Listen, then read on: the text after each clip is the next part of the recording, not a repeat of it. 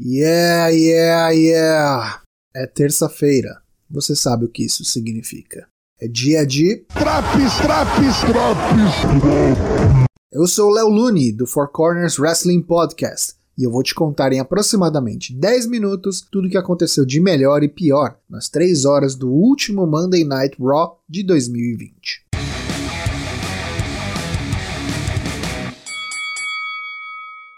Após um gráfico em homenagem ao falecimento de John Huber, mais conhecido para os fãs da WWE como Luke Harper e na AEW como Brody Lee, iniciamos o Monday Night Raw. Drew McIntyre vem ao ringue falar sobre seu próximo adversário pelo WWE Championship. Essa noite teremos um combate para decidir quem o enfrentará na semana que vem, no Legends Raw, o primeiro de 2021. Este combate será entre Keith Lee e Sheamus. Assim que é dito o nome do irlandês, lá vem ele. Sheamus diz que Drew deveria saber. Eles começaram juntos, surgiram juntos. Este é o sonho deles. Agora estão a apenas uma semana de tornar o sonho deles realidade. Todos no backstage ficarão desconfortáveis, porque Drew sabe o quão física a luta entre eles será. Sheamus vai chutar a cabeça de Keith Lee de seus ombros, então será Sheamus versus Drew McIntyre, começando 2021 da maneira certa. Surge o adversário de Sheamus nesta noite, Keith Lee. Semana passada, Drew pediu a Keith que confiasse em Sheamus, que ele, Drew, faria funcionar e acreditasse na palavra do campeão. Keith Lee acabou recebendo um bro kick. Agora não há confiança alguma. A palavra de McIntyre é tão boa quanto a de Sheamus. Keith adiciona e diz a Drew que ele deve considerar seus melhores amigos, porque mais tarde ele poderia fazer a mesma coisa e apunhalar Drew pelas costas. O campeão então invoca um árbitro e buca a luta que rolaria mais tarde entre os dois pesos pesados para agora mesmo. O primeiro combate da noite foi um pouco lento, mas, dado o nível de brucutuzice dos envolvidos, é perfeitamente compreensível. Keith parecia mais lento que o usual, pouco se utilizando da sua característica e surpreendente agilidade. Mas no fim, Keith Lee venceu e enfrentará Drew McIntyre semana que vem pelo WWE Championship. Acompanhado de John Morrison, The Miz enfrenta Gran Metalik. Em poucos segundos de combate, Miz escapa de três tentativas de pin do Rei das Cordas. Metalik domina o início do combate, mas Miz logo equilibra a peleja. No fim, mais uma virada e em um combo de Sunset Flip Powerbomb com pin, o mexicano pina Miz que continua sua maré de azar e decepções. A seguir, Dana Brooke enfrenta Shayna Baszler. Combate regular, onde mais uma vez é nítida a evolução de Dana Brooke. Em alguns momentos pensei que fosse rolar mais um upset na noite, mas não. Shayna brutalizou Dana e Mandy de brinde, que acompanhava a parceira. Vitória por submissão de Baszler após um Kirifu da Clutch. Voltamos do intervalo no playground da Alexa. Ela diz que não sabe quando o fim de volta. Talvez na semana que vem, no Legends Raw, onde ele poderia encontrar seu herói, Hulk Hogan. Ela convida Orton ao ringue, mas a música de Randy toca por duas vezes e nem sinal da víbora. Randy não atendeu ao chamado, pois invadiu a Firefly Funhouse. Ele ataca os amigos fantoches de Bray e Orton se pergunta se Alexa realmente acha que o Find voltará. Digamos que ele volte. Se isso acontecer, ele não terá mais nada, exceto Alexa. Então Orton nos mostrará o quão doente e perturbado ele realmente pode ser, certificando-se de que o Find não tenha mais nada para o que voltar.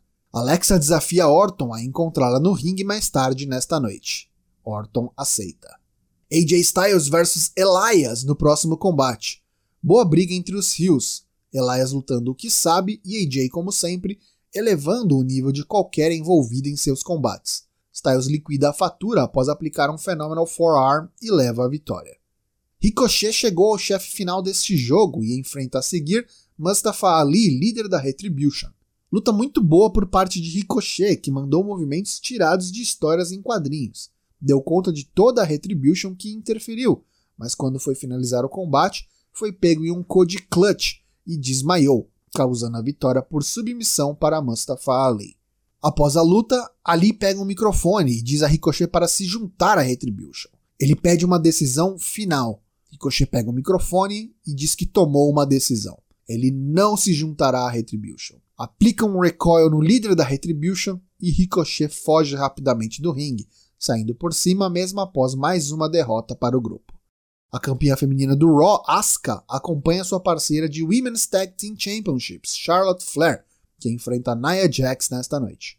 luta bem qualquer coisa, como a maioria que envolve Nia Jax. Nem mesmo o esforço de Charlotte para elevar a adversária salvou este combate. Nia ainda foi protegida, pois quando colocada no figure for leg lock de Charlotte, Shayna Baszler interferiu e atacou Charlotte causando a vitória da rainha por desqualificação. Jeff Hardy, Riddle e a New Day unem forças para uma 8-man tag team match contra a Hurt Business.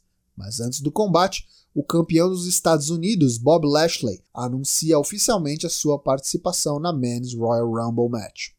Muito bom combate que começou com Riddle sendo isolado de seu time e castigado por Lashley e Shelton. Quando Cedric faz o tag, Riddle consegue acertar um bom golpe que o permite fazer o hot tag para Kofi Kingston.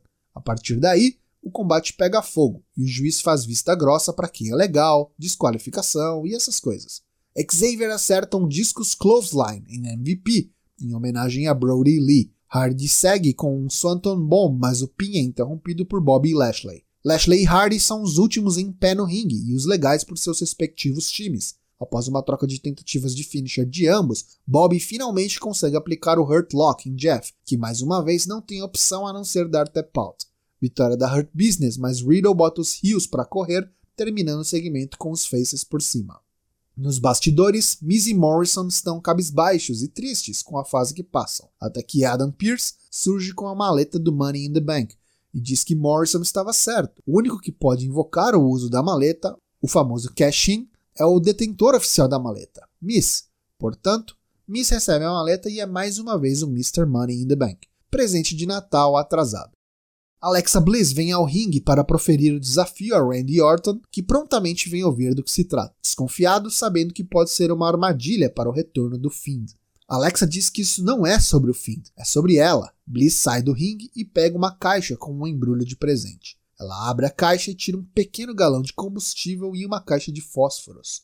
Coloca os objetos aos pés de Orton, que está no corner. Alexa o desafia a fazer com ela o mesmo que fez com o Fiend no TLC, Orton observa e cruza os braços.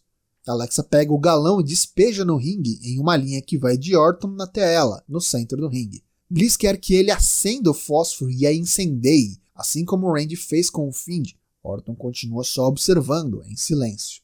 Alexa então novamente pega o galão e agora faz um círculo ao redor de si com o combustível. Ela diz que Orton não tem coragem. Diz que Orton se diz doente, perverso, mas na verdade não é, ele não passa de uma little bitch, em clara referência às sketches do falecido Brody Lee no Being the Elite. Alex então pega o galão uma última vez e derrama o combustível sobre sua cabeça, encharcando-se. Orton finalmente pega o microfone e pergunta se Alexa realmente tem certeza que Orton não o fará.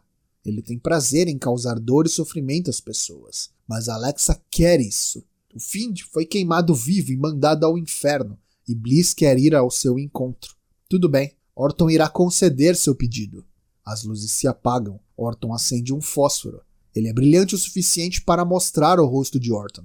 Enquanto o time de comentaristas implora para que Randy não faça isso, ele larga o fósforo e as luzes se apagam completamente, encerrando o show. Pontos negativos deste Raw de 28 de dezembro de 2020. Charlotte se esforçou, mas eu simplesmente não consigo mais me importar com nada que tenha Nia Jax envolvida. Para mim é um caso perdido e que macula a tudo que toca. O main event foi curioso, pois ao mesmo tempo que eu gostei da atuação de Orton e Alexa, foi uma clara demonstração de como não fazer um cliffhanger. Já os pontos positivos deste Raw. Por incrível que pareça, a lógica e o bom senso venceram quando Miss recuperou sua maleta do Money in the Bank, ao seguirem as regras dela abre um novo leque de possibilidades para o próximo ano. A maioria dos combates do show foi pelo menos regular. Sheamus e Keith Lee foi bem boa e violenta. E Metalik cumpriu com o objetivo narrativo, apesar de curta. Dana vs Shayna talvez tenha sido a piorzinha da noite, mas ainda assim eu gosto da evolução em ringue de Dana Brooke. Styles vs Elias, a meu ver, foi a surpresa da noite, melhor do que eu esperava. Ricochet e Ali foi bem legal, e apesar da storyline de gosto duvidoso, tem sua continuidade. Jax e Flair não foi um combate ruim, mas como dito anteriormente, não me agradou por gostos pessoais. Já a 8-Man Tag Team Match também foi uma ótima luta, e a cereja do bolo foi a homenagem de Xavier Woods, usando o característico discos clothesline com os maneirismos de Brody Lee. Essa edição do Raw leva nota 6 de 10. E aí, tá curtindo Drops do Raw? Não perca também as edições do NXT, Dynamite e SmackDown e participe da votação das finais do Valadares Best of the Year Classic, que vai até o dia 31 de dezembro. Tem também o Bolomania da Virada rolando até dia 31. Então confira nas nossas redes sociais como participar. Boas festas com responsabilidade e até ano que vem. Tchau!